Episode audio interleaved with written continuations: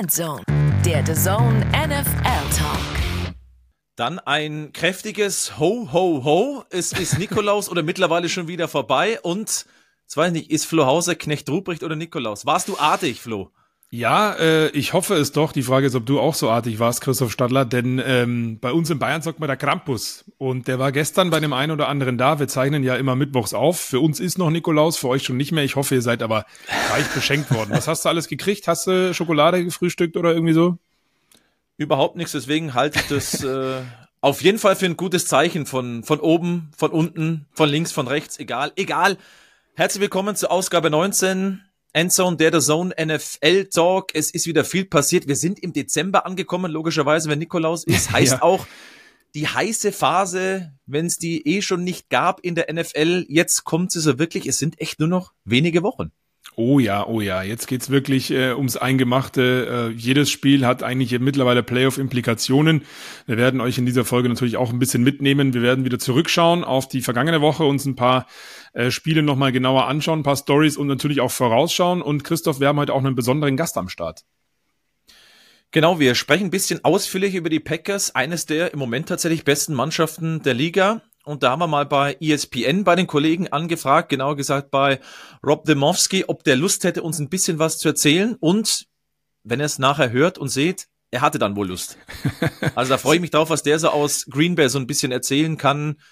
Weil da muss man schon sagen, die Stimmung ist da mittlerweile richtig gut. Das wird uns Rob dann genauer erzählen können. Ich glaube, wir starten jetzt einfach mal mit den News und kommen dann zu den Packers. Alles der Reihe nach. So machen wir es. Die News.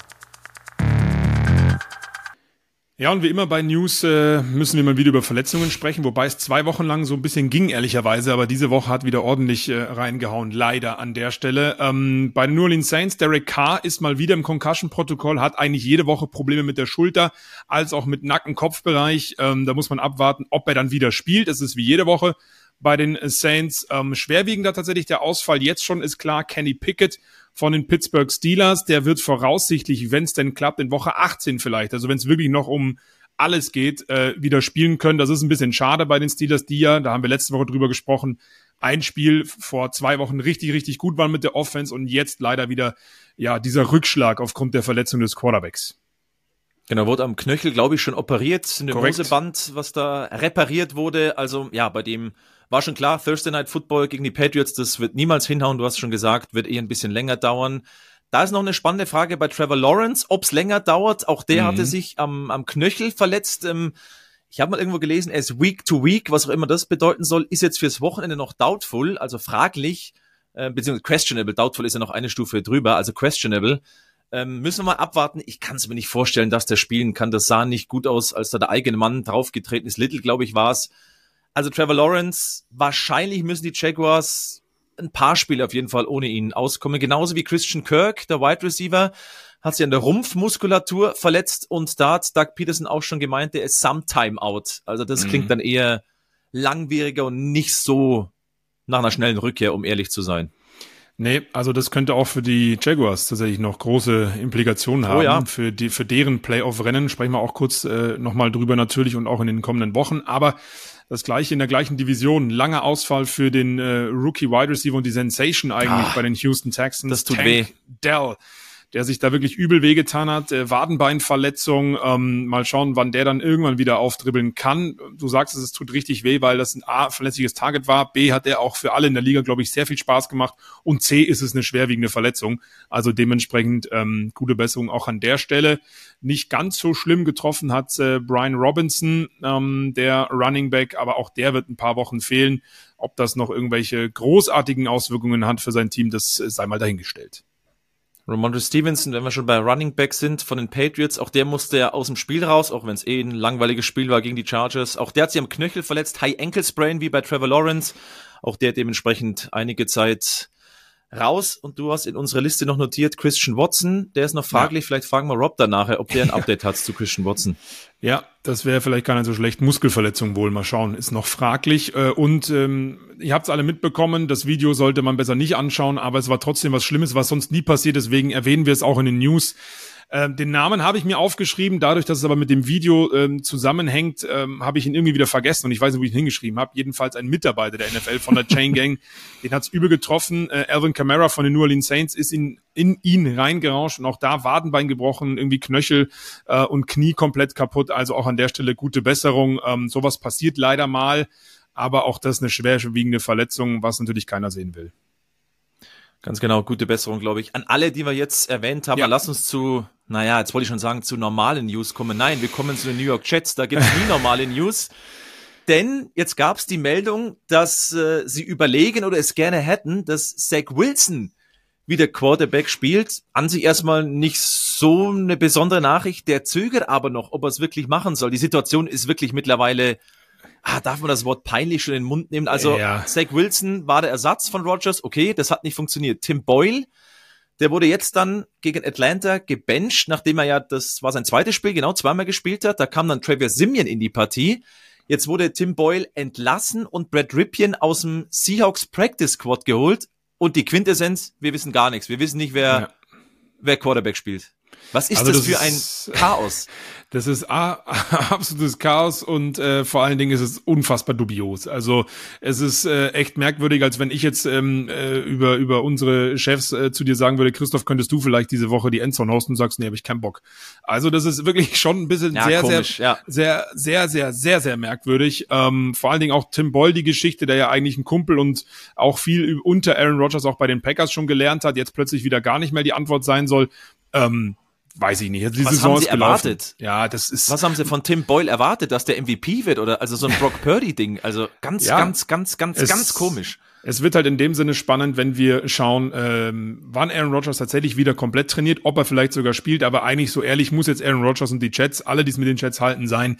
Die Saison ist gelaufen, egal wer an der Center steht, ähm, schon dich und dann kann man nächste Saison vielleicht nochmal versuchen anzugreifen. Aber das Thema, das ist äh, peinlich auch der Öffentlichkeit gegenüber. So ehrlich muss man mal sein, weil das ist die wichtigste Position äh, im Football und, und, und keiner will und keiner soll und keiner darf und also strange lass uns lieber weitermachen. Und ich glaube auch, dass für Robert Sala das tatsächlich ähm, auf die Füße fallen ja. könnte, weil eigentlich mhm. war es egal in dieser Saison nach der Rogers Verletzung, aber dieses Durcheinander könnte ihm auf die Füße fallen. Und ich dachte mir noch am Sonntag in der Endzone, warum spielt eigentlich Joe Flecko nicht mehr bei denen? ja, gut. Der, der jetzt bei den Browns Quarterback war. Also der war letztes Jahr bei denen. Ganz ehrlich, der ist besser als alles zusammen, was da jetzt im Roster mhm. ist. Das verstehe ich tatsächlich auch nicht. Aber ja, wir müssen es, glaube ich, auch nicht verstehen. Nee, lass uns lieber weitermachen, äh, liebe Jets-Fans. Nehmt's uns nicht übel, aber ähm, ich glaube, da muss man jetzt mal einen Schlussstrich ziehen und einfach dann für ein neues Jahr planen. Ähm, für dieses Jahr noch geplant äh, haben die äh, Philadelphia Eagles einen neuen Spieler bekommen und den finde ich echt sehr, sehr stark. Zumindest war er das in den letzten Jahren bei den Indianapolis Colts. Shaquille, the Maniac Leonard, hat für ein Jahr unterschrieben, der Linebacker, der äh, Takeaway-König, kann man ja eigentlich auch sagen. Diese Saison, ehrlicherweise, wir haben schon über ihn mal gesprochen, Christoph hat jetzt noch nicht so die Topform gezeigt, aber trotzdem für die Breite bei Philly, klarer Contender, macht das absolut Sinn, oder? Genau, bei den Colts, die Entlassung war schon ein bisschen überraschend. Ich glaube, ja. die Verpflichtung jetzt von den Eagles ist überhaupt keine Überraschung mehr nach der krachenden Niederlage gegen die Niners, werden wir nachher nochmal drauf zu sprechen kommen, hat man wieder gesehen auf Linebacker, das ist eine Position, wo sie nicht so, oder eine Gruppe, wo sie nicht so viel Wert drauf legen, aber da ist Bedarf da und mit Lennart, ich glaube, das könnte ein Win-Win sein, tut jetzt keinem weh. Ähm, da war Bedarf da, der war frei. Es war zu erahnen, dass diese Meldung zu, zu, zu Wochenbeginn kommen wird, ehrlich gesagt. Ja. Jetzt hat er also ein neues Team, spielt gegen die Dallas Cowboys jetzt dann am Wochenende, die er auch besucht ja. hat. Ähm, vielleicht wird das ja sogar eine ganz tolle Geschichte in dieser NFL. Mal schauen. Dann lass uns doch noch ein bisschen auf sonstige Geschichten aus Woche 13 zurückschauen. Ja, eine Storyline war natürlich vor der letzten Woche. Was passiert mit den Broncos? Geht die Siegesserie weiter? Es waren fünf Siege in Serie. Ich habe das Wort war benutzt, deswegen es gab dann mal wieder eine Niederlage. Knapp 17 zu 22 bei den Houston Texans. Ähm, ja, war auch klar, dass dieser Lauf dann irgendwann mal zu Ende gehen wird. Es war mehr drin sie haben ein bisschen arg lange gebraucht, um ins Spiel zu kommen. Mhm. Äh, war dann knapp fünf Minuten vor Ende des dritten Viertels der erste Touchdown von Sutton, von wem auch sonst. Was natürlich das Auffällige war, wir hatten es letzte Woche ja ein bisschen ausführlicher besprochen. Sie waren in der Defensive wahnsinnig abhängig und es lief gut mit Big Plays. Das war mhm. halt jetzt diese Woche nicht der Fall. Das Turnover-Duell verloren. Denver hatte drei Turnover. Houston hatte keinen Turnover. Und dann wird's halt schwierig. Trotz aller Qualität, die wir angesprochen hatten, dann wird's schon schwierig. Dann ist auch das, das Limit schon auch mal erreicht. Ja, und ich glaube, man hat bei diesem Spiel vor allen Dingen auch gesehen, du sagst es, es war ähm, langwierige erste Hälfte. Ähm, aber man hat vor allen Dingen aus Denver Sicht gesehen, dass man nicht so richtig die Antwort hat auf die Houston Texans, die mit der Offense echt solide daherkamen. Das war ein gutes Game Management, auch wenn es jetzt noch kein Spektakel war. Wie gesagt, auch bei den Texans hat es ja ein bisschen länger gedauert, bis das dann wirklich gezündet hat an diesem vergangenen Sonntag. Ähm, aber, oder umgekehrt, die Texans hatten eher so die Antwort auf diese äh, durchaus gefährliche äh, Denver Defense, über die wir ja die letzten Wochen immer mal wieder gesprochen haben und auch die Zahlen dazu gesehen haben. Ähm, und das war, glaube ich, das Zünglein an der Waage. Und ähm, Chris Putz letzte Woche in unserer Ausgabe hat ja auch gesagt, dass Russell Wilson und die Denver Offense auf der anderen Seite das auch gut macht. Nicht nur immer dieses Harakiri-Play, sondern die kurzen Dinger etc. pp. Aber genau das hat halt eben nicht ausgereicht, wenn du durch Turnover, die du dann mit deiner Defense kreierst, nicht eine gute Feldposition hast. Und da sieht man schon wieder, wie, wie stark das zusammenhängt, wenn deine Offense nicht unbedingt für Big Plays bekannt ist du die von deiner Defense nicht geliefert bekommst und dementsprechend immer mhm. relativ weit hinten nach einem Punt anfangen musst, dann klappt's gegen die Texans nicht, die das echt sehr, sehr gut gemacht haben. Jetzt geht's dann gegen die Chargers. Das ist eine spannende Partie tatsächlich, weil die Chargers haben zwar gewonnen gegen die Patriots, das war aber auch alles andere als überzeugend. Wer weiß, ob die ja. Broncos vielleicht eine neue, eine neue Siegesserie starten. Das tut weh, aber da ist noch nichts kaputt. Bin ich gespannt, wie sie sich dann davon erholen, nachdem es jetzt so gut lief. Das kann durchaus ein Spiel sein, wo auch die Defensive wieder mit Big Plays und mit, mit Turnovern zuschlägt. Absolut und ähm, hatte auch so ein bisschen Auswirkungen auf die AFC South mit den mit den Texans, die dadurch ja auch wieder gewonnen haben. Da werden wir gleich noch drüber sprechen, auch mit dem verrückten Spiel äh, zwischen äh, den Colts und den äh, Titans. Aber Christoph, ähm, vorher wollen wir noch über eins der besten Teams oder vielleicht das beste Team in der NFL sprechen, ne? Die San Ehre wem Ehre gebührt. Ja. ja, du hast ja kommentiert als Einzelspiel bei uns mit Roman Motzkus. Ich meine, die gewinnen 42 zu 19 bei den Philadelphia Eagles und ich habe es ja auch beobachtet. Ich habe mir in der Endzone, das kann ich mal erzählen, noch ein extra Bildschirm hinlegen lassen, wo ich eben das Spiel schauen kann, weil es natürlich einfach ein Topspiel war. Mhm. Und nach dem ersten Viertel dachte ich mir, hoppala, was passiert da? Die Eagles haben die perfekten Antworten auf diese Niners. McCaffrey findet gar nicht statt, beziehungsweise die Niners finden gar nicht statt. Die hatten minus sechs Total Yards, korrigier mich, glaube ja, ich, nach den richtig. ersten 15 Minuten und dann ab dem zweiten Viertel, vor allem im zweiten Viertel, ballern die auf allen Zylindern. Und da dachte ich mir, okay, das ist im Moment für mich, äh, ist wirklich meine persönliche Meinung, es ist die beste Mannschaft der Liga. Wenn mhm. alle fit sind, diese Schlüssel Schlüsselspieler alle fit sind, äh, es gibt immer das Problem, Trent Williams, Left Tackle, wie fit ist er, Debo Samuel, Wide Receiver, wie fit ist er. Wenn die alle fit sind, boah, sind die gut. Ja, da hast du jetzt schon einen Namen gesagt. Äh, vielleicht nehmen wir das vorweg. Drei Touchdowns dann von Debo Samuel, der einen großen Anteil hatte an diesem Sieg. Ähm, da hat man wieder das gesehen, dass die äh, 49ers äh, immer eine Antwort haben. Das habe ich, glaube ich, letzte Saison schon mal gesagt. Äh, irgendwo bei uns im The Zone Kosmos. Dass man das Gefühl hat, unter Kyle Shannon hat die Offense immer eine Antwort, wenn die Defense gut ist. Und äh, ich muss aber ehrlicherweise sagen, nochmal um chronologisch anzufangen, ich habe das so noch nie erlebt dass in einem ersten Viertel ein Team wirklich gar keine Antwort hat. Gar mhm. keine. Immer an der Line of Scrimmage oder im Backfield gestoppt, gesackt worden, mehrmals Three and Out. Äh, die Niners hatten bis dahin in neun von elf Fällen immer im Opening Drive gescored, diesmal nicht. Und ähm, das war wirklich eine Ansage von den Eagles. Das einzige Problem war von Philadelphia, zweimal Red Zone, zweimal nur Field Goal. Und ähm, das hat die, die höher führen müssen. Ganz genau. Wenn du 14-0 ja. führst nach dem ersten Viertel, sieht die Nummer ganz anders aus. Dann kommen die Niners vielleicht nicht mehr so schnell zurück. So aber hat ein Touchdown gereicht und du bist wieder komplett drin in der Verlosung. Und was sie dann abgerissen haben, du hast es angesprochen, ähm, vor allen Dingen mit ihrer Offense, aber finde ich auch mit der Defense, den Druck, den man im ersten Viertel überhaupt nicht hinbekommen hat auf Jalen Hurts. Der kam dann von links, von rechts, von Chase Young, Nick Bosa, wobei Chase Young sogar einen ruhigen Tag hatte. Aber trotzdem bringt er halt immer jemanden äh, zusätzlich an die Line, um, um ihn zu verteidigen. Uh, und dann haben sich die Eagles schwer getan. Und dann haben die Eagles im zweiten Viertel genauso wenig geschafft wie die Niners im ersten. Es war schon irre, ja.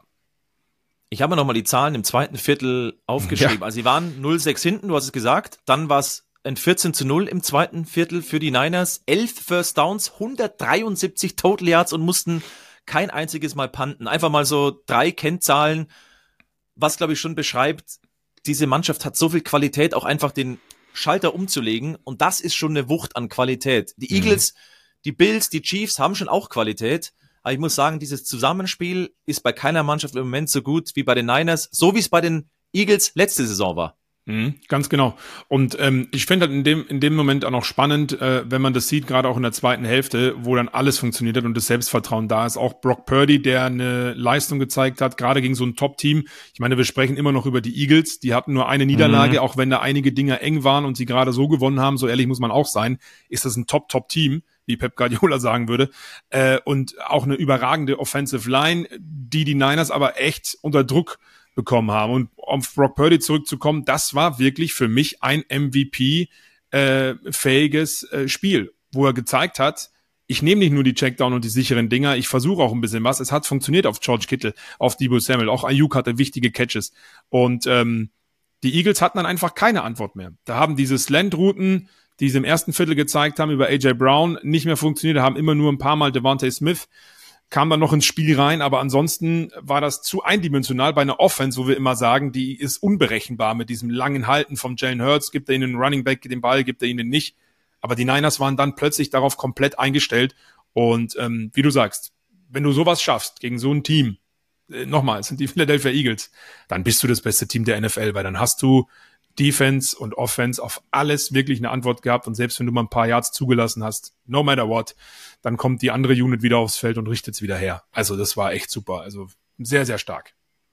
Da habe ich noch eine Frage an dich. Ist es so eine Rivalry incoming zwischen den Niners und ja. den Eagles? Ich meine, es gab vor dem Spiel, es gab im Spiel dann die Ejection von Dre Greenlaw. Ja. Äh, Dre Greenlaw, äh, wir hatten ja zwischen dem NFC Championship Game, das die Eagles ja gewonnen hatten, wo sich Purdy verletzt hat, bis zum heutigen Spiel, Debo Samuel, weiß ich nicht, im vier Wochen Takt irgendwie Trash Talk, mhm. dass James Bradbury Trash ist, äh, gegen die Philly Fans hat er geschossen, entwickelt sich da, wenn die Teams so zusammenbleiben und die Schlüsselspieler sind ja noch alle relativ jung. Ähm, ja. Ist das eine Rivalry, die sich da in der Form neu entwickelt als als ganz große Rivalität?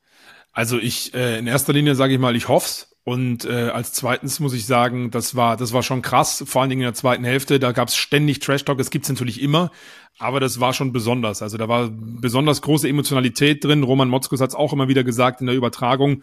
Und das äh, Interessante ist ja, bei uns im Einzelspiel haben wir Bilder, ich glaube, irgendwann in der zweiten Hälfte geliefert bekommen mit Pre-Game. Ähm, und da war genau. ja auch schon Nick Siriani wieder mal voll mit dabei, so wie beim NFC Championship Game auch, mit dem einen oder anderen Spieler. Also die Rivalität ist gegeben. Der Einzige, der sich so ein bisschen zurückgehalten hat an dem Abend, war Kyle Shannon.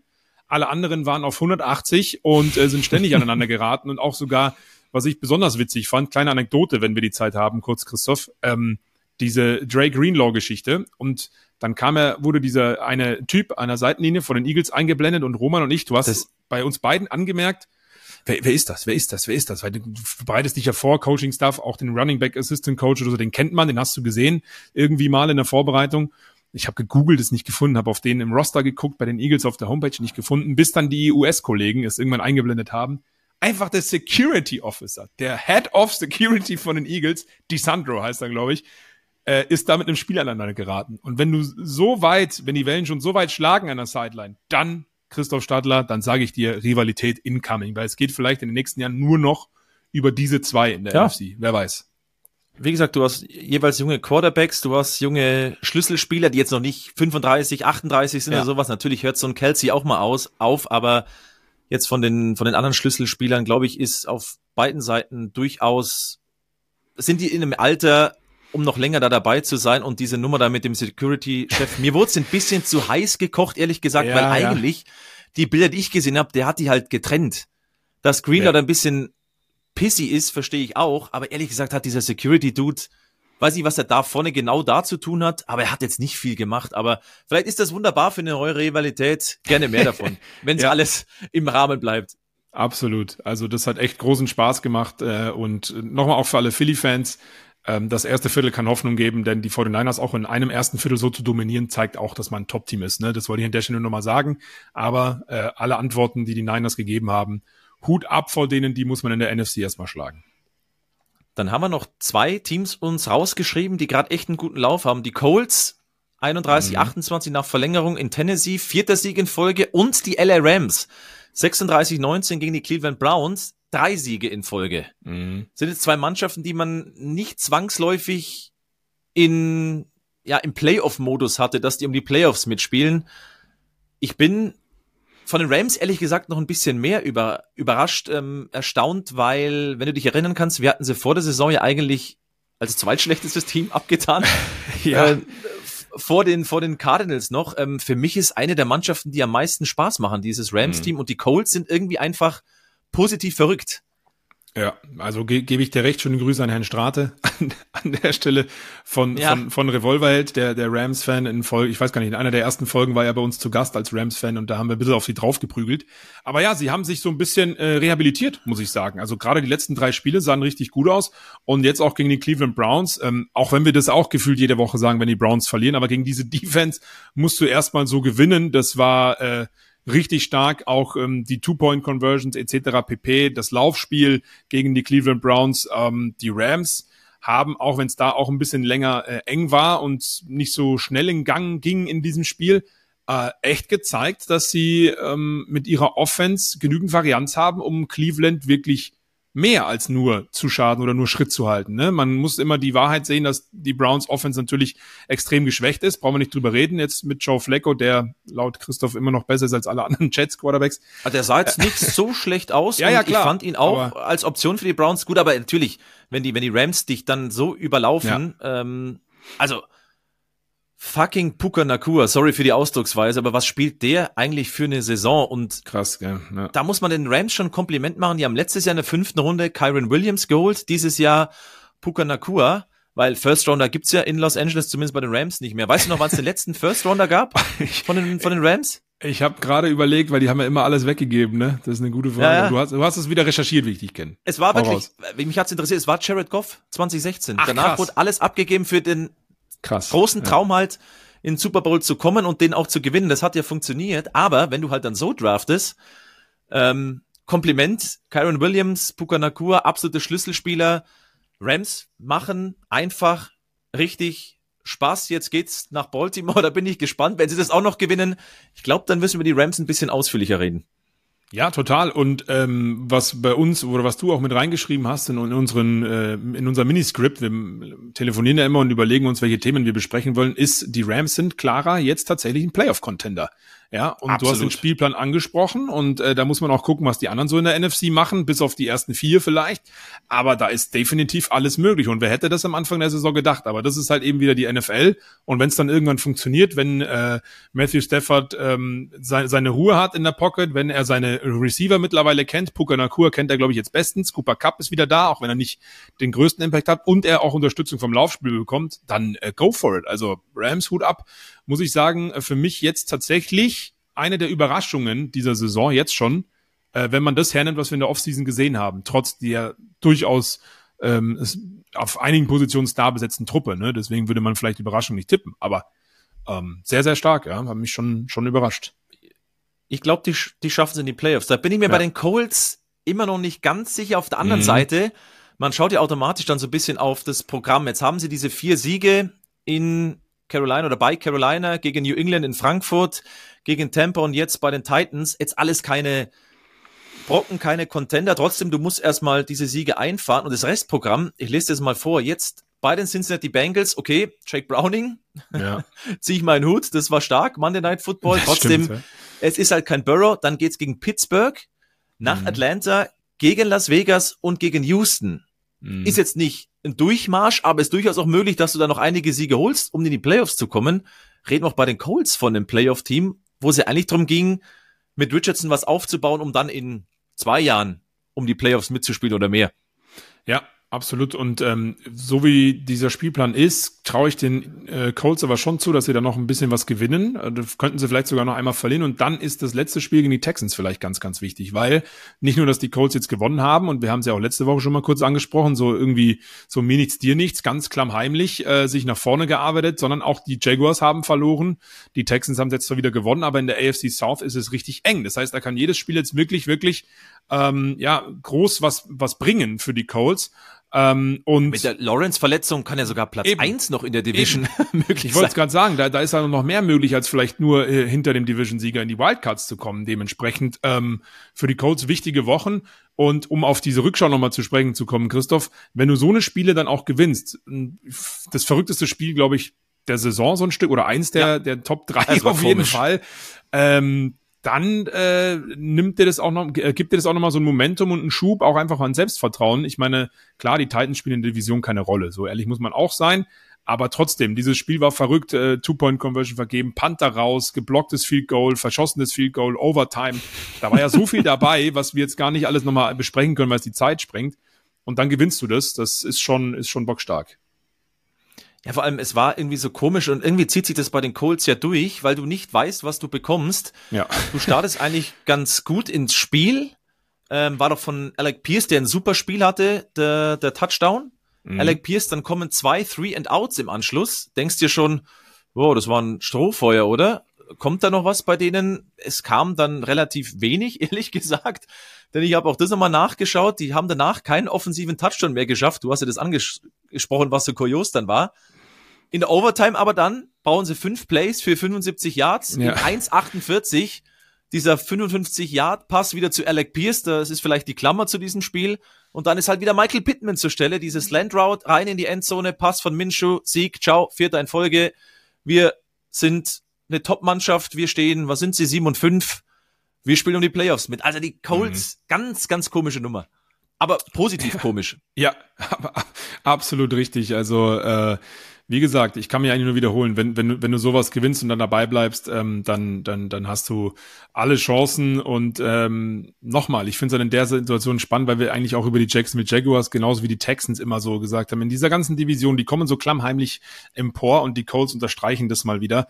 Äh, also ähm, das war schon sehr, sehr irre. Und man muss auch dazu sagen, du gewinnst das Spiel halt trotzdem. Du, glaube ich, lass mich lügen, drei oder viermal äh, First and Goal hattest und eigentlich nie einen Touchdown erzielt hast. Du hast es gerade angesprochen. Ähm, einmal war ein Fumble dabei und dann ein paar Mal ein Field Goal.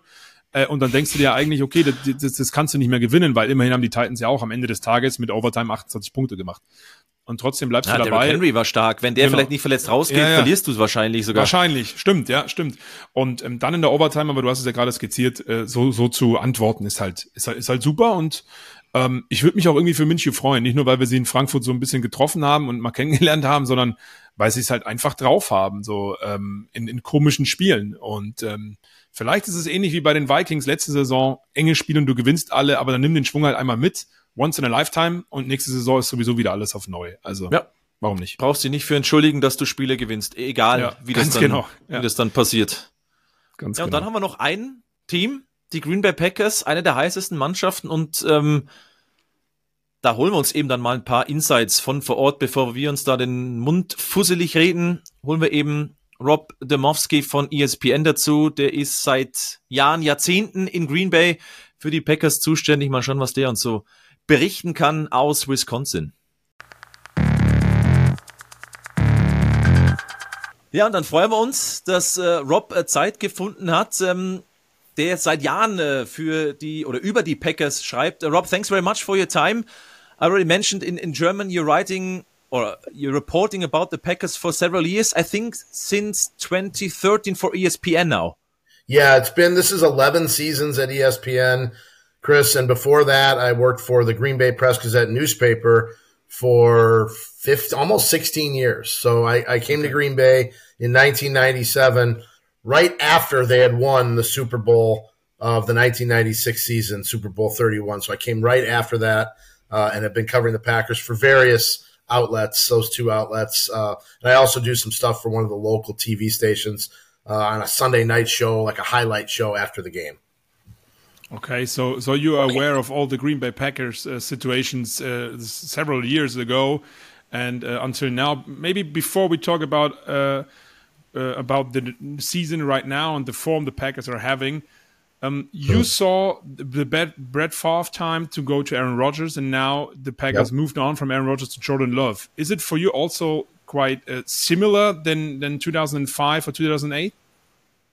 It, it's it is similar, Flo, and um, you know, as this whole thing was happening, where Aaron was going to eventually, you know, move on you just thought to yourself, there's no way they can get a third quarterback, right? Like just the the chances of them striking gold with three quarterbacks just seemed so unlikely. And and I don't know that we can sit here and say for sure that Jordan Love is going to be yeah. what Brett Favre and Aaron Rodgers were, but the last month or so has sort of kind of a switch flipped, and it was similar to uh, Aaron's first season as the starter in 2008. Of course, you know he sat behind Favre for three years, just like Jordan Love was the backup for for uh, for Rodgers for three years.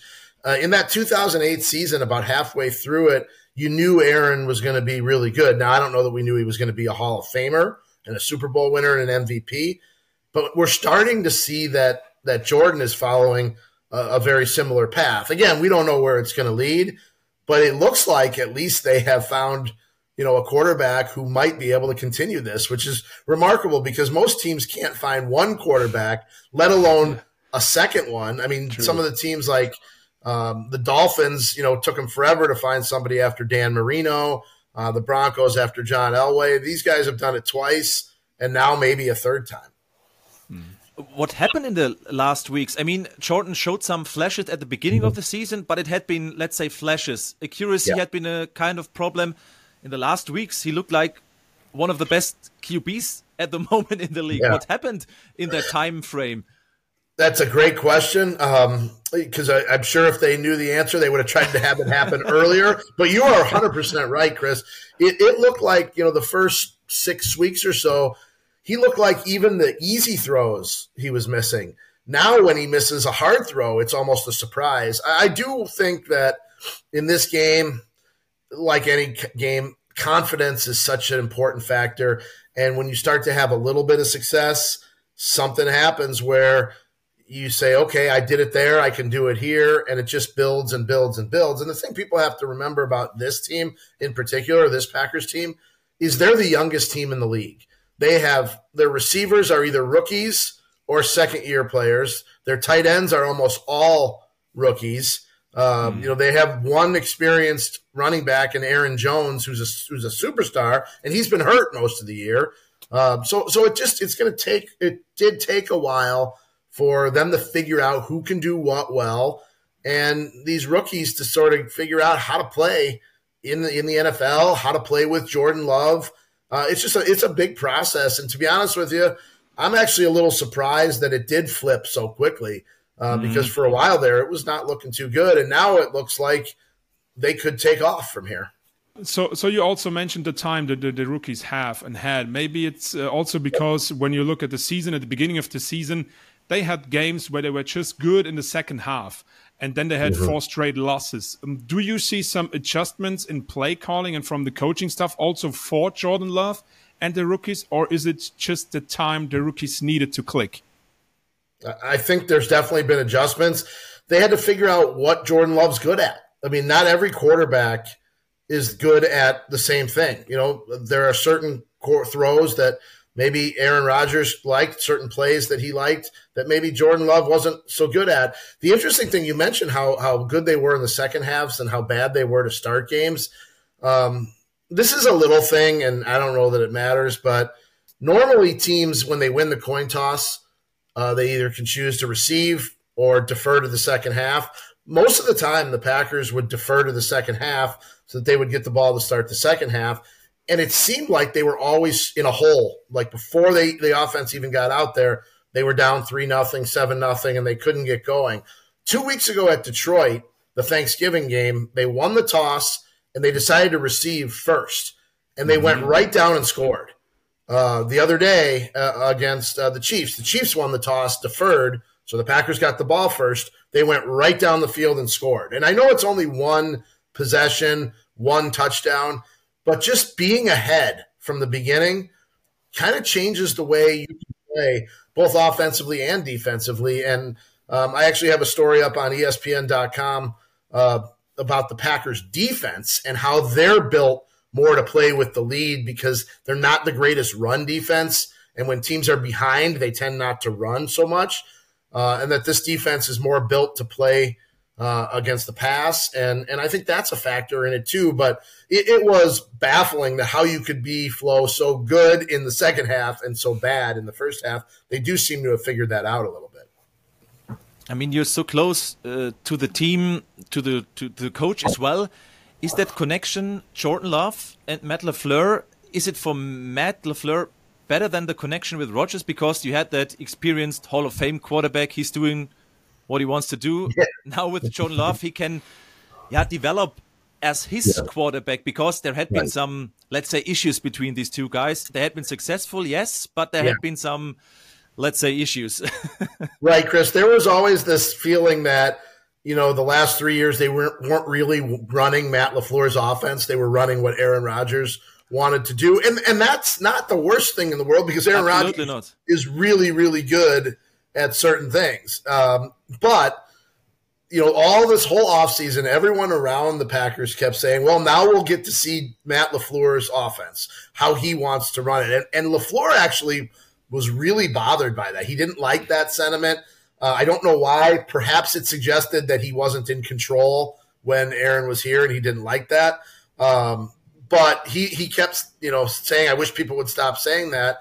But I will tell you this: the offense does look quite a bit different. Um, Aaron Rodgers did not like all the pre-snap motion where you know guys shift before the snap. He hated that, and that's one of the big things from this offense. Uh, and they're doing a lot of it right now. Um, you know, but I do know this: Matt LaFleur was not necessarily all. He wasn't the one that wanted to move on from Aaron Rodgers because he knew how good he was. He mm. he knew that because Aaron Rodgers was here, they won a lot of games. He made people a lot of money. Uh, I mean, Matt LaFleur said that. You know, he goes, "Look, Aaron Rodgers, for whatever you think of him, he made a lot of people around him a lot of money because of his success." So, um, I, I think on Matt LaFleur's part, he had to sort of figure out Jordan a little bit too, and how it fit together with his offense. Um, and, and as you know, just when you think you have one thing figured out in this game, something else comes up. So there was a whole adjustment period um, that we should have expected.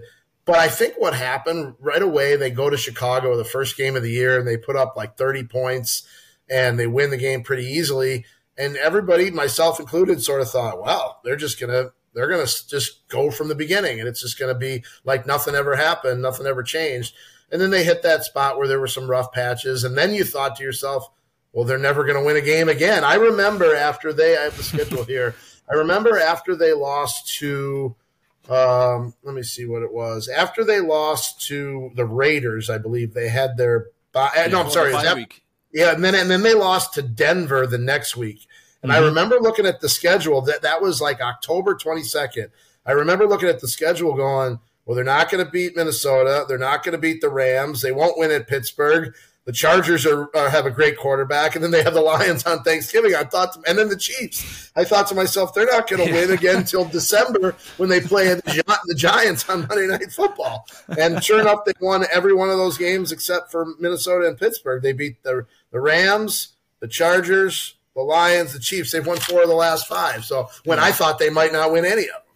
Yeah. Because that is the interesting connection with, with coach and quarterback. Because in uh, uh, recent years we said yes, the defense looks so good, but it was a little bit disappointing to be honest. Uh, the defense, how they performed, but yeah.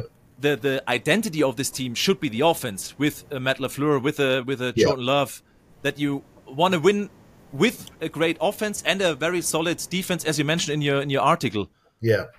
Yeah, the, the run defense has always seemed to have been a problem in Green Bay. I don't know why that is. They, they never seem to be able to stop the run. We can go back to playoff games against the 49ers way back when Colin Kaepernick ran for 180 yards against them in a playoff game. Yeah, they've always seemed to struggle against the run, but they've always seemed to to rush the passer really well. Their sack numbers have always been really high. It just seems like it hasn't all come together uh, at the same time and I don't know that it's quite there yet.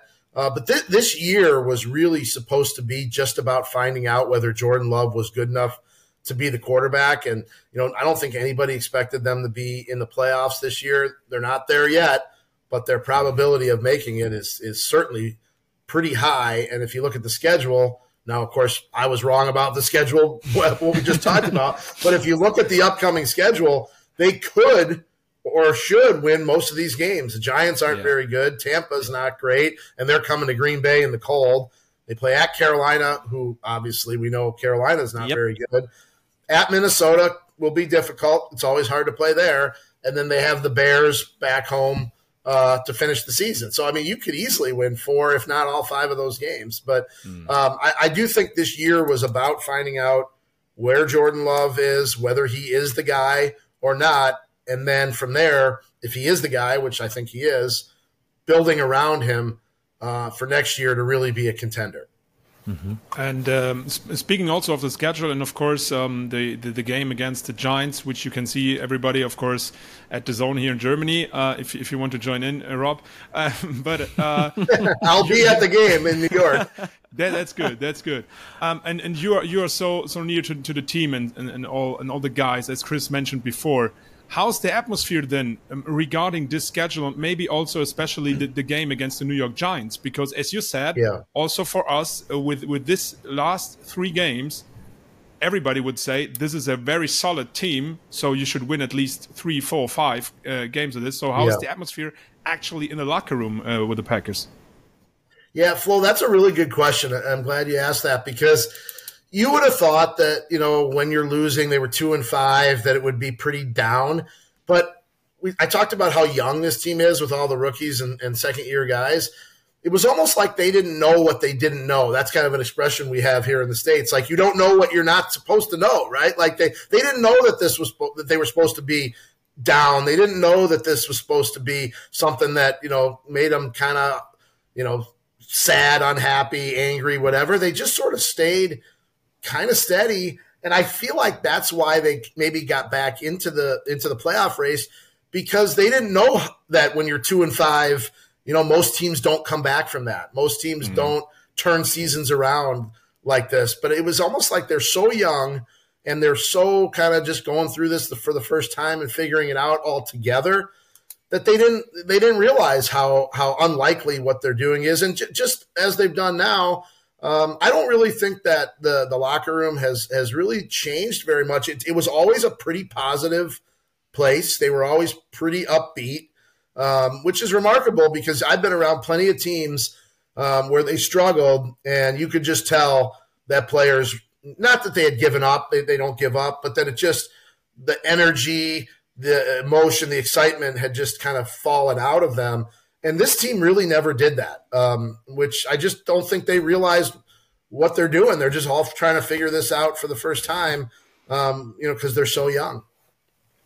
Is it helpful to be that young? I mean, they made a cleanup, to be honest. Uh, not only Rogers has gone, Cobb, uh, Lazar, old wide receiver. Now the, the, wide receiver core, we didn't know what to expect before the season. Right. Okay, we knew Christian Watson he's a kind of guy of one of the top wide receivers. But yeah. what is with with uh, Romeo Dobbs? How good is he really in his second year now? Yeah. Jayden Reed, Reed looks good. Uh, mm. Even Dontayvion Wicks is yes. doing a good job for a fifth round pick. Um, is that young blood maybe what the Packers needed?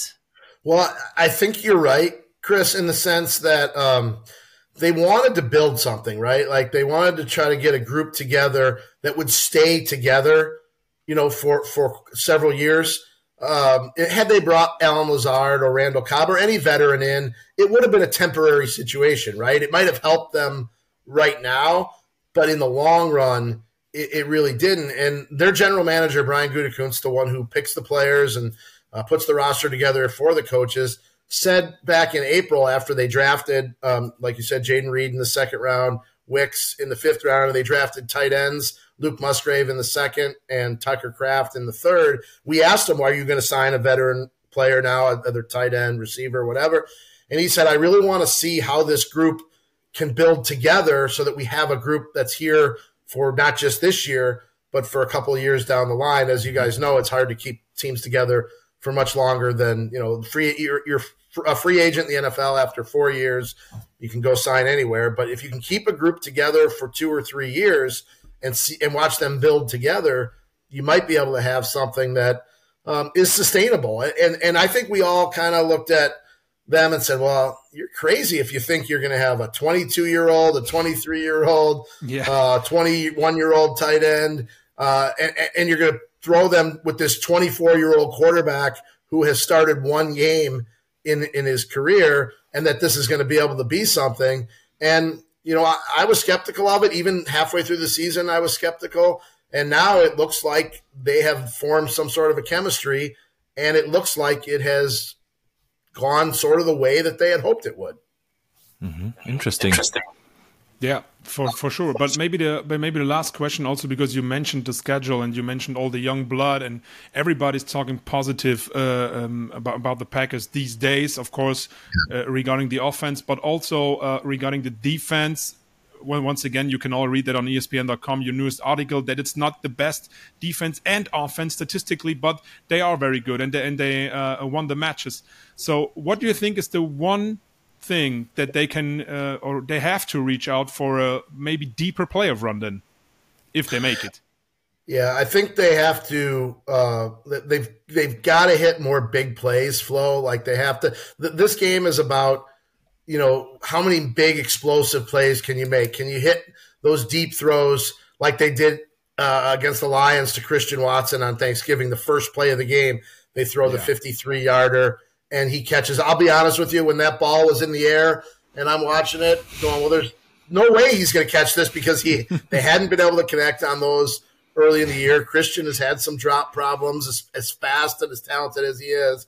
Uh, I, as that ball's in the air, I'm watching it going, mm, he's not catching this. And he caught it, right? And then they go down and they score that touchdown I talked about to go ahead 7 nothing.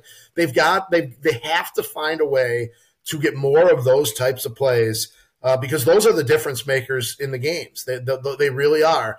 Um, those are the plays that that turn losses into wins. Those are the plays that bury teams and break their spirit a little bit. So I, I think over the next five weeks, if they can hit on a couple of those plays, it'll be huge. Now Christian Watson is dealing with another injury. Um, I don't know if you saw at the end of the game against the yeah. Chiefs. He reached for his, he reached for his hamstring. Um, he thought it wasn't quite as bad okay. as the, as the last one. The last one he missed three games though. He missed three games because of that hamstring. I would be very surprised if he does play Monday night against the Giants. Mm-hmm. I think mm-hmm. that's a quick okay. turnaround for a hamstring injury. Um, they have not. They, they don't start their practice preparation this week till Thursday. Um, as we're taping this, it's Wednesday, so we have not seen them on the practice field yet. Um, but I would be very surprised if he plays. But um, I think Chris, you mentioned Dontayvion Wicks. That's a guy, a fifth round pick who no one really expected much, and he just seems to go out and make play after play after play. So if Christian Watson doesn't play, I would look for for Dontayvion Wicks, number thirteen, to maybe step into that role. Unfortunately, we have to end with a bad news because Christian Watson is in Flo's fantasy team. Yeah, that's probably not what you want to hear. I'm we sorry, will Flo. We will see. But but but another league, I, I, got I got Tucker Craft, so so I'm good, guys. I'm, I'm there. You go. Thank you, thank you. Rob, thanks very much for your time. Really appreciate your time in the morning in Green Bay. Um, yeah, all the best in New York. Let's see what they can do against the Giants, but normally they should get a win. All right. Well, and if you guys get to the states and come to Green Bay, the first pint is on me. Oh, that's, perfect. That's a good one. We're coming back for this. Thank you for your time. You got it, guys. I enjoyed it. Ja, nochmal vielen Dank an Rob von ESPN, Rob Demowski. Richtig Mega. cooler Typ, glaube ich. Das habt ihr jetzt auch sehen und hören können. Also das ist ein echter Insider und waren ein paar nette, nette Sachen mit dabei. Ich glaube, da können wir echt drauf schauen, wie sich das in Green Bay entwickelt. Freue ich mich mhm. tatsächlich, wo der Weg hingeht. Ist alles möglich. Ja. Aber John Love hat er auch gesagt, schaut's wie ein Franchise-Quarterback aus, als einmal den man spielen lassen kann.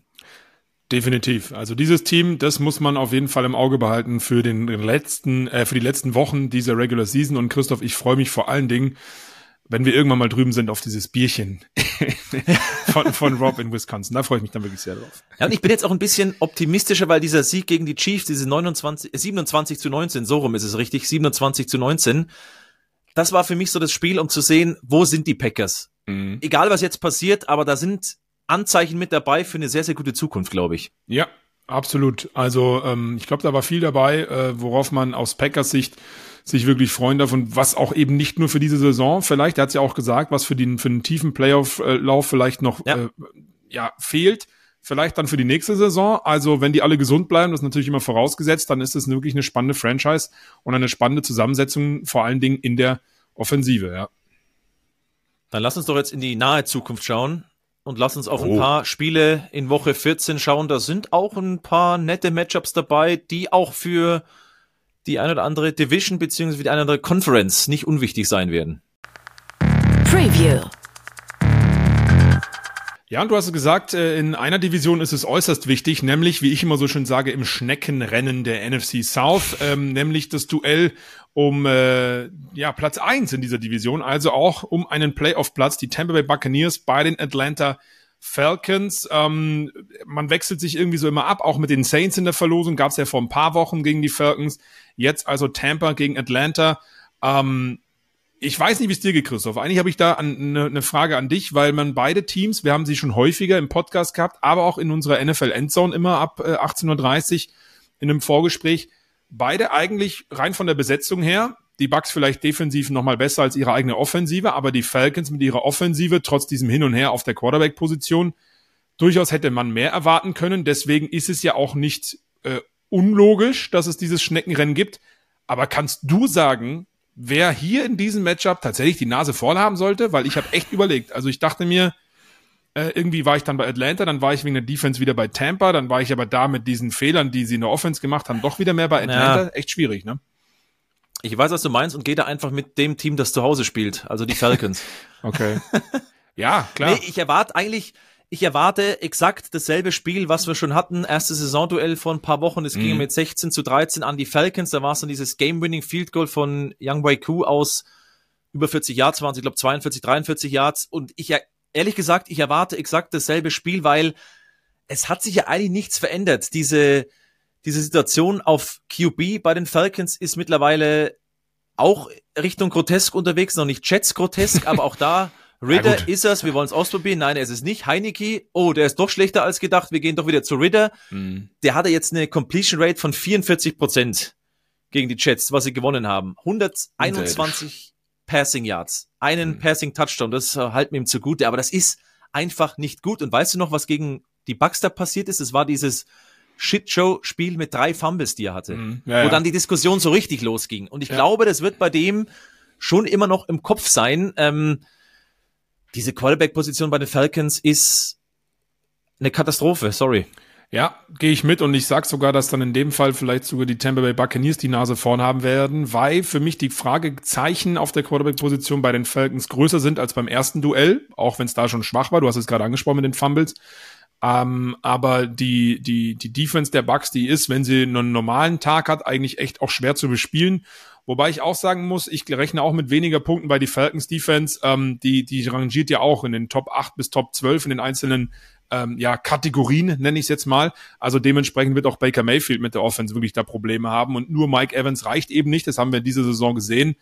Dementsprechend könnte das ein enges, zumindest spannendes Spiel werden mit äh, vielleicht wenigen Punkten und wenn, dann durch irgendwelche Turnover. Also eigentlich sind Turnover da garantiert, weil auch die Bucks Offense, das habe ich eingangs gemeint, haben mhm. in letzter Zeit auch zu viele Fehler gemacht. So ehrlich muss man ja sein. Weil ich sage, ich tippe dann auf die Falcons und fange damit an, dass es auf Quarterback bei denen so schlecht ausschaut. So muss man sagen, mhm. bei Mayfield, ich finde, der spielt immer noch eine sehr solide Saison, dem kann man wenig vorwerfen. Aber wenn du die letzten Spiele anschaust, und die sind ja doch in dem Slump drin, die hatten mhm. drei Siege aus den ersten vier Spielen, jetzt sind es nur noch zwei Siege aus den letzten äh, acht Spielen, so müsste es richtig sein. Ähm, da muss ich ehrlicherweise sagen, auch bei Mayfield, da sind einfach mehr Turnover mit dabei. In den letzten vier Spielen immer eine Interception und das macht mir so ein bisschen Bauchschmerzen, weil diese ja. Offense besteht eigentlich nur aus Mike Evans, Mike Evans und Mike Eben. Evans, weil das Laufspiel, du hast mit White einen talentierten Jungen, aber der ist halt absurd ineffizient. Der 3,7 Yards per Attempt. Der Trend war jetzt ein bisschen positiver bei, bei Rashawn White, aber dieses Laufspiel ist einfach nicht effizient genug. Du brauchst also deinen Quarterback und Mayfield ist ein bisschen fehleranfälliger und das gleicht es für mich dann wieder so aus und ich halte von der Falcons Defense persönlich weiterhin mehr, auch wenn die Zahlen da vielleicht eher für die, für die Bucks sprechen und ja, um nochmal zum ersten Spiel ja. zurückzukommen, da war Bishan Robinson halt nicht mit dabei, beziehungsweise hatte einen Lauf und war dann, das war auch diese Nummer, dass er krank war oder was auch immer und nicht wirklich fit ja, war. So Deswegen, die kennen ja. Bishan Robinson noch nicht. Hm ja, noch nicht gut sollte, genug. vielleicht haben Sie ihn schon mal gehört, darauf sollte man natürlich Acht geben, aber dementsprechend wirklich ein interessantes Spiel, wie ich finde. Vielleicht nicht mit Spektakelcharakter, aber mit genügend Storylines und ähm, Fehlerchen, denn auch Sport ist eben äh, ja etwas, wo es auf Fehler ankommt und wenn man die vermeidet, dann ist man meistens auch das bessere Team. Lass uns äh, gerne noch auf ein nächstes Spiel schauen, denn da äh, schache ich schon mit den Hufen, ähm, ja, denn das, das ist, ist ein, ein sehr, sehr wichtiges. Die Buffalo Bills gegen die Kansas City Chiefs, wieder mal ein Revenge-Game wie vor ein paar Jahren, ja nach diesem Overtime-Krimi in den Playoffs. Ihr erinnert euch vielleicht, nachdem man dann ja auch gesagt hat, wir passen die Overtime-Regeln vielleicht irgendwann mal an. Das soll aber gar nicht Thema sein. Für mich ist äh, interessant, die Buffalo Bills kommen aus der Bye Week, also die hatten ein bisschen Zeit, sich zu rehabilitieren nach diesem ja engen und doch irgendwie krachenden äh, Niederlage gegen die Eagles 34-37 vor zwei Wochen. Und jetzt heißt es aber, du musst dieses Spiel eigentlich gewinnen, denn in der AFC, wir haben ja vorhin schon mal über Jacksonville, Colts, Texans gesprochen, ähm, und auch natürlich der kommende Gegner, die Kansas City Chiefs. Du stehst gerade 6-6 als Buffalo Bills. Wenn du das verlierst, mit nächster Woche, übernächste Woche wollte ich sagen, auch noch die Cowboys dann als Gegner, dann wird's vielleicht für die Bills tatsächlich langsam eng Richtung einem Playoff-Spot. Wer hätte das gedacht? Also erstmal meine Überschrift. Wir schauen uns ja ein bisschen so an, was sind so Spiele in ja. den nächsten Wochen schon natürlich. Also das Spiel sticht immer raus, egal wer wie drauf ist. Da war meine Überschrift Season on the Line. Das war auf die Bills bezogen. Mittlerweile würde ich auch mitgehen bei den Chiefs. Also die kommen in die Playoffs, absolut. um Gottes Willen. Ja. Aber da ist der Maßstab ja oder der, der Anspruch, den Titel auch zu gewinnen, wie im letzten Jahr. Um vielleicht bei den Bills zu bleiben, ich habe mir den Spaß mal gemacht, weil genau die Frage, die du gerade gestellt hast, ihr habt diesen Playoff Calculator mal durchgespielt und ja. bin dann bei den Bills auf 10 und 7 gekommen. Eben gegen Kansas oder Dallas gibt es eine Niederlage. Mhm. Und mit 10 und 7 würden sie aktuell, also mit meiner Prediction nicht in die Playoffs kommen. Ja, krass, siehst du? Sprich, du darfst mal. eine Niederlage noch kassieren und mit meiner mhm. Calculation, also mit der von ESPN, kommen sie trotzdem nicht in die Playoffs und das Restprogramm, du hast gesagt, Kansas City, dann Dallas, dann die Chargers, Auch die Patriots leicht. und zum Schluss nochmal die Dolphins. Mhm. Also drei von diesen fünf Spielen sind absolute Knüller. Buffalo darf sich absolut keine Fehler mehr erlauben und Fehler heißt, du musst jedes Spiel gewinnen weil ein Fehler ist schon ein Spiel nur noch abzugeben. Ja. Sagen wir mal, genau. eins kann vielleicht noch funktionieren, bei zweien ist es vorbei. Und äh, an der Stelle muss man ja auch nochmal sagen, um auf diese, auf diese Preview in Woche 14 zu kommen, ähm, weil du es auch bei den Chiefs gesagt hast. Jetzt haben die Bills, natürlich kommen die aus der Bye auch Josh Allen war ja ganz leicht angeschlagen, es scheint aber wohl wieder alles okay zu sein. Aber trotzdem spielst du jetzt gegen die Kansas City Chiefs Defense, die mit Verlaub letzte Woche gegen die Packers natürlich dann auch nicht äh, das super Spiel gemacht hat, beziehungsweise keine. Aus. Ja, genau, verwundbar aus, keine Big Plays kreiert oder keine, keine großartigen äh, Fehler und äh, kreiert von, von den Packers und wenig Druck ausgeübt, aber trotzdem ist es immer noch eine unfassbar gute Defense, äh, meiner Meinung nach, vielleicht auch deiner Meinung nach. Und da wird's ja, ähm, absolut für, für, für die Bills halt eben auch schwer. Ne? Ähm, und ähm, ich weiß nicht, wie es dir geht. Findest du, dass die Buffalo Bills, wir reden ja immer viel, Stichwort 49ers, Stichwort Eagles, es ist stellenweise sogar die Cowboys bei den Chiefs eigentlich letzten zwei Saisons schon von äh, unberechenbaren Offensiven. Findest du, dass die Bills, wir haben gerade bei Tampa drüber gesprochen, wo es eigentlich nur über Mike Evans geht, ganz so krass ist es bei den Buffalo Bills vielleicht nicht, aber findest du, dass sich die Gegner mittlerweile sehr gut auf das Spiel Josh Allens etc. eingestellt haben, auch wenn er trotzdem Zahlen hinlegt, Rushing Touchdowns, Total Touchdowns ist unter den Top 3, brauchen wir nicht drüber reden. Aber das Gefühl habe ich so ein bisschen rein vom, vom Zuschauen. Ich weiß nicht, wie es mhm. dir da mhm. geht. Ja, meine Antwort ist jetzt richtig neutral, ja und nein. Denn wenn ich mir jetzt dieses, also ja, finde ich schon, dass das ähm, erkannt wurde, er hat diesen wilden Spielsinn. Ich glaube, du musst mittlerweile fast eine Interception ist eingepreist. Das geht bei, bei eins los, also eine Interception sein Spiel ja, und dann ja. kommen halt drei Touchdown-Pässe im besten Fall und dann war es ein gutes Spiel. Ich fand aber dieses Eagles-Spiel von Allen wirklich richtig, richtig gut. Das war der Josh Allen, wie man eigentlich sehen will. Das Problem ist halt so ein bisschen, diese Defensive kommt halt schon angeschlagen daher. Wenn diese Defensive einigermaßen normal daherkommen würde, hätten sie gegen die Eagles gewonnen und wir würden jetzt wahrscheinlich anders sprechen. Mhm. Und Josh Allen, falls du dich ans letzte Spiel, also es ist immer speziell, Kansas City, Mahomes gegen Buffalo, Josh Allen, die Playoff-Duelle sind special, aber auch die Regular Season-Duelle sind ja immer sehr, sehr special. Das letzte Aufeinandertreffen im Oktober des letzten Jahres, da gab es einen Sieg für die Bills. Ich habe extra mal nachgeschaut, da war bei 329 Passing Yards, drei Touchdown-Pässe, keine Interception. Ich sage mal so, wenn er eine hinbekommen hätte, wäre es auch noch okay gewesen. Wenn sie diesen Josh Allen bekommen, sind sie für mich, ich habe sie vor den Chiefs, weil ich bei den Chiefs im Moment viel zu viele mhm. Fragezeichen habe. Die mhm. überzeugen mich hinten und vorne nicht. Und okay, Buffalo krass. muss halt, und ja. da ist halt immer noch Qualität da. Ich kann irgendwie nicht loslassen. Nee, äh, ich wollte auch gar nicht zu negativ da, da klingen. Äh, ja, aber das da, ist ja eine richtige Observation. Ja, oh. Ähm, ja, ab, absolut. Also ich gehe da mit, das Talent haben sie auf jeden Fall und man muss halt auch auf der defensiven Seite auch nochmal über das Thema Von Miller sprechen, dass er dann in der Bye Week äh, rausgekommen ist. Auch da gibt's ja so ein bisschen Störfeuer, ne? Ähm, mit, mit, mit dieser Verhaftung und der Polizei etc. pp. Auch das muss man ja noch mit ein, einkalkulieren, aber nichtsdestotrotz finde ich das Spiel sehr, sehr spannend, nicht nur weil es ja in den letzten Jahren äh, die Top-Teams in der AFC waren, neben den Bengals in den letzten zwei Jahren, sondern eben auch, weil die heran oder, oder die Ausgangslage aktuell, auch wenn es bei den Chiefs ja vom Rekord her viel besser ausschaut, so, das muss man ja auch sehen. Äh, aber von der, von der Ausgangslage, du hast es vorhin schon angesprochen, sind beide irgendwie gleich unterwegs. Von der Offense erwartet man immer Spektakel, total. Ähm, es läuft nicht so richtig, aber sie haben Spiele dabei oder auch einzelne Viertel dabei, wo man sagt, das sind, das sind die Bills, das sind die Chiefs, wie wir sie kennen, das ist Allen, das ist Mahomes, du hast das Eagles-Spiel ja auch angesprochen. Ähm, und dann erwartet man von der Defense eigentlich, dass sie Schritt halten. Das tun sie nicht. Nun ist es aber so, dass bei den Chiefs die Defense sogar stellenweise besser war, etc. pp. Und deswegen finde ich es so wichtig in dieser AFC dieses Spiel. Nicht nur, weil wir sagen, das sind Superstars auf der offensiven Seite, als auch stellenweise auf der defensiven Seite, sondern weil beide irgendwie eine, eine ähnliche Gefühlslage haben. So ist es, glaube ich, besser beschrieben als Ausgangslage. Ich glaube halt, und das hat man bei den Matchups ja schon gesehen, Allen, Mahomes, zwei der besten Quarterbacks, die werden ihr Spiel machen. Vielleicht ist das dann am Ende des Tages auch gar nicht spielentscheidend. Denn als ich mir Sunday Night Football angeschaut habe und dann AJ Dillon da durchmarschiert ist, ja. die Chiefs sind beim Lauf halt schon anfällig, ist mir irgendwie, warum auch immer schon der Name James Cook in den Kopf gekommen. Mhm. Also wenn AJ Dillon das schafft, warum soll das ein James Cook nicht hinbekommen? Ähm, das Buffalo Laufspiel in den drei Wochen vor der Bye Week war wirklich gut gegen Broncos, Jets und Eagles. Jetzt keine wirklich schlechten Defenses durch die Bank. Waren im Schnitt bei 165 Rushing Yards, vier Rushing Touchdowns in den drei Spielen. Und irgendwie könnte ich mir vorstellen, James Cook, so dieser X-Faktor, dass der ein überragendes Spiel hat und dann vielleicht der, der ja, dieser, dieses Momentum für die Bills ist, das Spiel zu entscheiden, weil Allen wird wahrscheinlich einfach normal gut spielen, wie wir es gewohnt sind. Das wird Mahomes auf der anderen Seite auch machen. Dann ist am Ende so ein vielleicht neutralisieren auf hohem Niveau.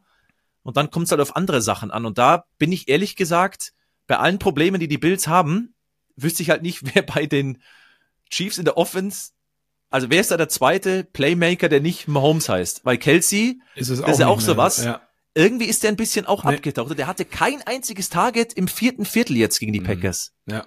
Travis Kelsey. Der ist es eben auch nicht mehr, ne? Das muss man auch ehrlicherweise sagen. Äh, der einzige andere Playmaker, der mir einfällt, ist halt übers Laufspiel, Isaiah Pacheco. Der liefert eigentlich konstant genau, der war, Das, der war das stark, muss ja. man sagen, ja. Das muss man schon sagen, bis zu seiner, äh, bis zu seinem Rauswurf. Aber ähm, der liefert in den letzten Wochen schon immer, muss ich sagen. Äh, aber da gebe ich dir recht. Es, es sind eben nicht mehr diese Big Play Chiefs und es sind auch nicht mehr diese ähm, äh, dieses Thema, dass Josh Allen äh, auch auf der anderen Seite, und das meine ich immer mit dieser Ausgangslage, auch nicht mehr diese Sensation-Spektakel-Plays auf, auf Stefan Dix, auch wenn wir immer gesagt, darüber geredet haben, Josh Allen ist eher der, der gute Quarterback für diese Mitteldistanz und so weiter und so fort. Aber ja, ähm, sie haben das Talent, sie haben alle beide das Potenzial, dass es ein richtiger Kracher werden kann.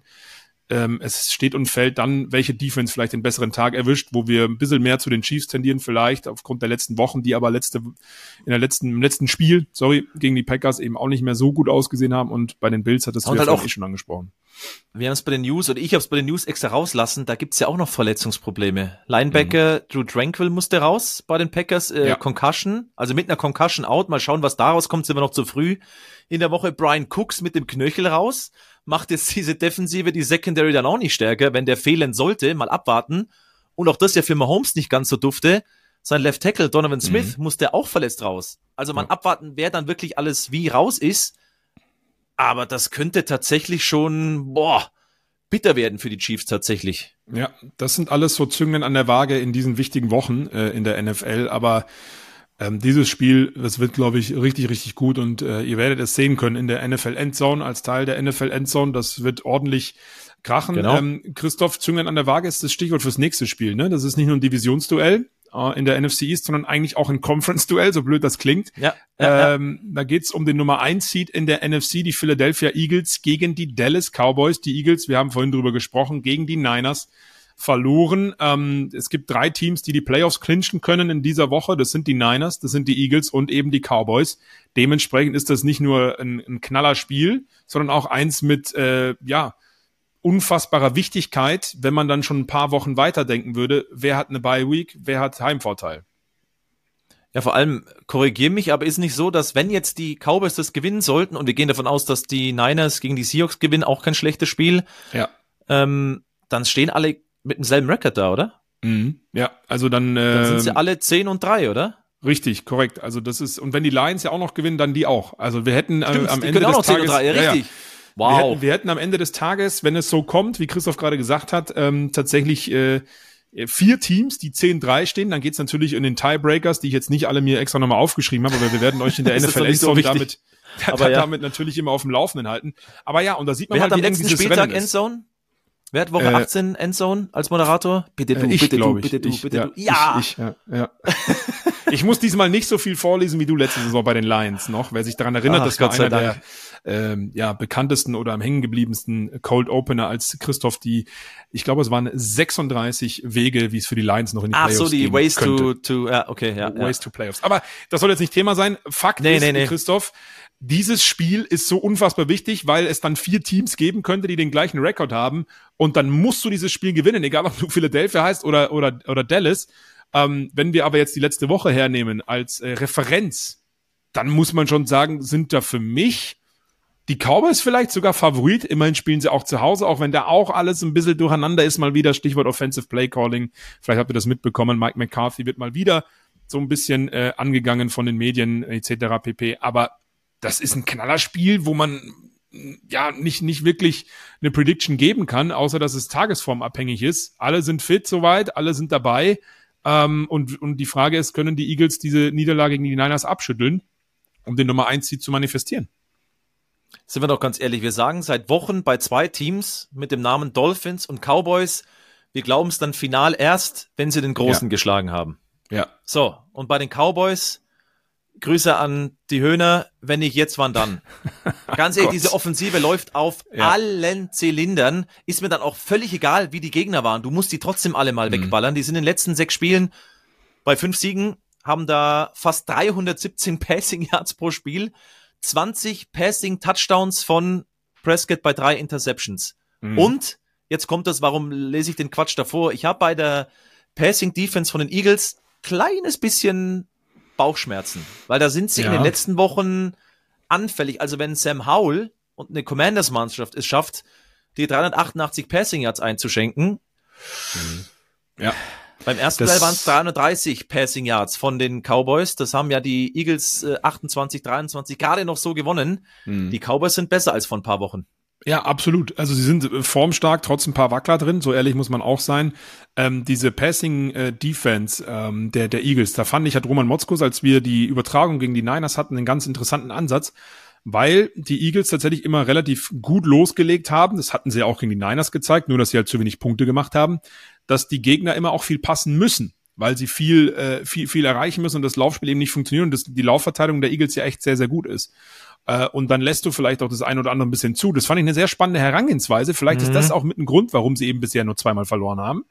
Ähm, aber gehe ich mit nach eben, und da meine ich das mit voll mit dieser Referenz aus der letzten Woche, da haben sie schon ordentliche Plays zugelassen. Immer genau am First Down Markierer von Brock Purdy Richtung seiner Receiver. Ähm, da muss man echt sagen, das könnte etwas sein, wo die Cowboys richtig rein äh, drücken in die Wunde, denn die Cowboys Offense mit CD Lamb brauchen wir nicht drüber reden. Äh, auch Brandon Cooks, der da immer wieder gut aussieht. Wir warten ja immer noch auf den großen Moment von Michael Gallup. Vielleicht kommt er mal in diesem wichtigen Spiel. Ähm, Schoonmaker etc., auch. die Tight Ends auch immer gerne benutzt. Also diese, ja.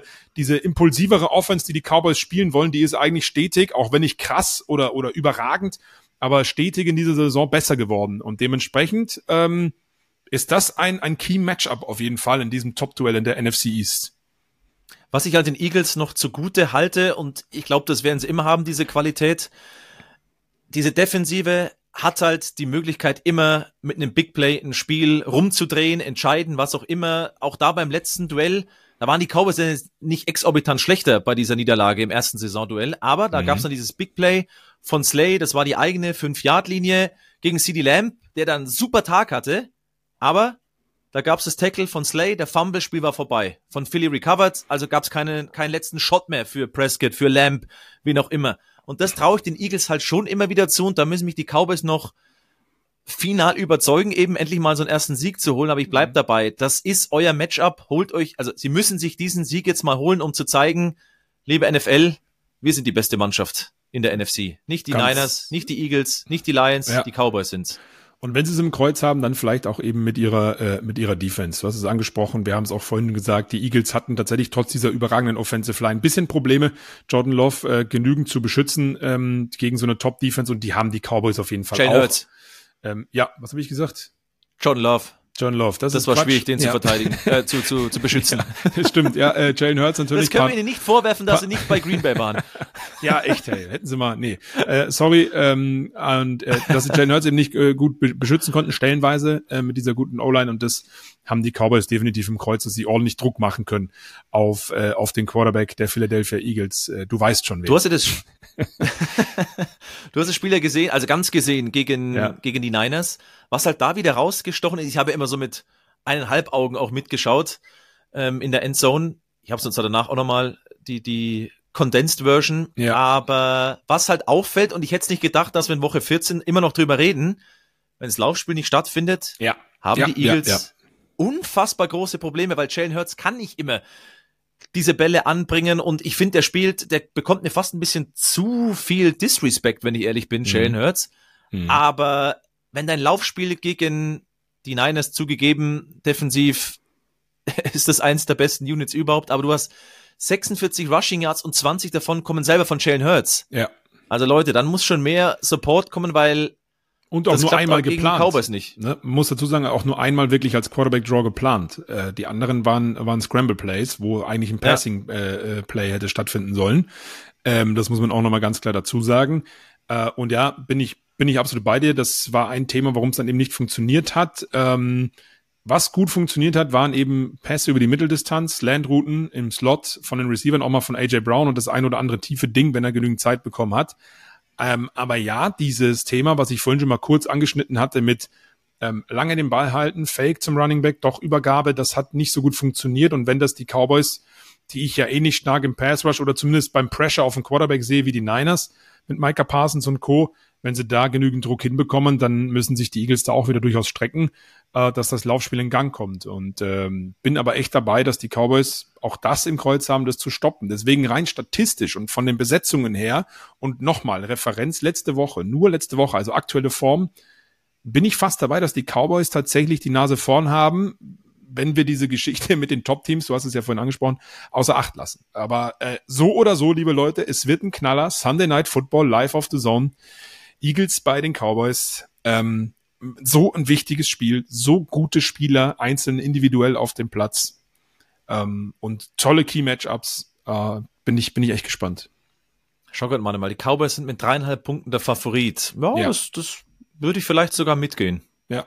Ja, jetzt wie gesagt, rein, rein statistisch und vom Gefühl und von der letzten Woche. Aber die Eagles, und das habe ich vorhin schon gesagt, das soll nicht so klingen, als würden wir mal alle sagen, die Eagles, was ist los? Aber die haben auch nur zweimal verloren in dieser Saison nochmal, das ist vor allen Dingen mental und von Erfahrung her und auch immer, wenn es darum geht, in entscheidenden Moment nochmal da zu sein, auch wenn es letzte Woche eben überhaupt nicht funktioniert hat ab dem zweiten Viertel, ein überragendes Team, ein überragendes Footballteam. Und wenn du das jetzt aus Philly-Sicht gewinnst, dann wirst du all diese Zweifler direkt nach dieser Niners-Niederlage auch wieder ad acta legen, weil dann bist du nämlich Nummer eins in der NFC vorerst. Dann müsstest du erstmal wieder irgendwo anders verlieren. Und dementsprechend äh, ist es auch jetzt nicht so ein Selbstläufer für die Cowboys. Da brauchen wir nicht drüber reden. Aber rein von der Tagesform äh, bin ich bei den Experten ähm, schon dabei, dass man sagt, Cowboys vielleicht ein kleines Tickchen favorisiert. Was für ein poetisches, teilweise fast wütendes Schlusswort von dir zu dieser Partie. Außer du hast noch was. Wieso denn wütend? Nee, nee, nee. Also, ich habe da ein bisschen äh, Wut rausgehört. Nee, alles gut. Ich, ich, ich bin, ich bin äh, in meiner Mitte.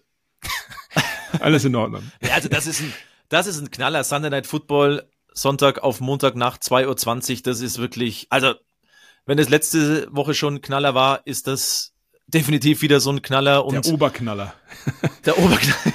Wird schwierig, dann ist noch, ja. noch zu toppen. Dann gehen wir vielleicht nochmal Programm durch. Thursday Night Football, yes. auch ein Oberknaller. Patriots at Steelers. Donnerstag ja. auf Freitag 2.15 Uhr. Wahnsinnig viele Punkte, die wir da erwarten dürfen. Mitch Trubisky gegen wen auch immer dann da wieder. Bei ja. das stimmt, ja. Ich glaube, das Fass machen wir nicht auf, weil das bekommen wir nicht mehr zu. Nee. Ähm, Sonntag geht's dann weiter ab 18.30 Uhr mit der NFL Endzone, der deutschen NFL-Konferenz. 19 Uhr die Red Zone mit Scott Hansen wie gewohnt. auch schon wirklich ein schönes Spiel. Sonntag ab 19 und wir haben vorhin über die Mannschaft gesprochen. Die LA Rams mhm. äh, gegen die Baltimore Ravens. Kann man für sich auch anschauen. Für mich das heimliche Topspiel der Woche tatsächlich. Muss ich sagen. Ganz, ganz klamm und heimlich, finde ich.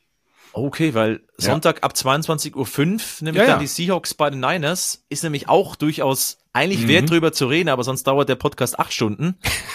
Sunday Night Football haben wir schon angekündigt, äh, was da ist. Und dann gibt's einen Doubleheader, Monday Night Football.